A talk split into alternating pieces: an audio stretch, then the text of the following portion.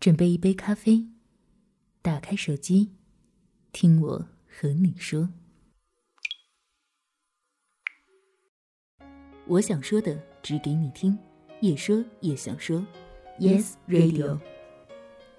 又见故人心上过，作者：唯有葵花向日青。离开后的很长一段时间，我都在提醒我自己，过去了的人和事。就让它被风尘掩埋，随这座城市老去，却总在不经意间纵容了他的肆虐。又见故人心上过，这个季节没有花开，也没有漫天的飞雪，城市依旧血脉喷张的敞开着。原来城市和光阴都不会老，老去的是我们自己，老去也是一种人生的使命。车水马龙的街头，人头窜动，小汽车就像火柴盒一样。秋季的阳光落地成金，我一不小心就把它看作了这些火柴盒擦拭出的火焰，然后在汽车的鸣笛里回到现实。公车到站，车上的人都拥挤着下车，坐在最后一排最靠窗的位置，看喧闹，也看人与人之间的冷清与淡漠，不自觉有一种落落的感觉，似乎你也曾穿越过万千人海赶来车站接我。看我一路风尘，微微的叹了口气。一段过往一定教会自己一些处事的道理。平常人只教给我道理，你还教给我了另一场人世繁华。在那个世界，你像友又像亲人，给我拥抱，让我心安。遇见你之后，再无一人是这般。又见故人心上过，我在心里浅浅的回忆，就像这温暖的阳光扑进我怀里。更了回忆满怀，之后又散淡开来。地上落了一地的碎珠子，我们最终像珠子一样洒在各处。这时候，我想起奶茶和程生。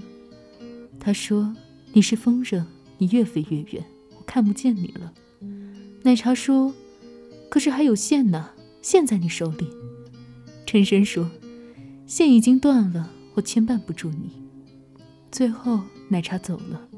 他的事业越来越好，陈生握不住的另一个人代替了他。其实，最终守住你的那个人，不一定就是那个穿越万千人潮朝你走来的人，但是一定是那个舍不得你迈出一步，愿意走一万步来到你身边的人。有些人愿意为你跋涉，就是最大的幸运。至于那些半路走丢的、握不住的沙，就随他吧。我依旧很想念一些人。他们陪我走了那么久，最终消失在漫漫旅途。夜深了，花睡了，我伏在窗前，想念你曾经千里传音给我唱的那一首歌。你给我描述窗前的景色，我告诉你，我的窗前也有同一轮月。那时候距离让我们喜滋滋的，有一日不见如隔三秋的新鲜感。后来一切都变了，偶尔从朋友圈知道你的消息。看见下面的评论，突然发现我们似乎在彼此的生活中消失得很干净。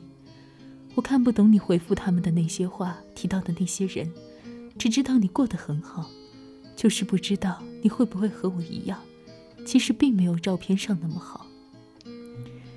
这是一座尘埃尽染的城市，道路两旁的灌木丛叶子上积满了灰尘，黑黝黝的像老去的精灵，它们不落叶。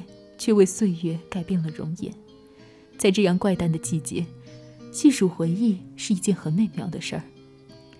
我很多次的感受到来自这个世界他人的不友善，但只要一想到我曾遇见你这样纯粹的人，心里就有大把的温暖蔓延。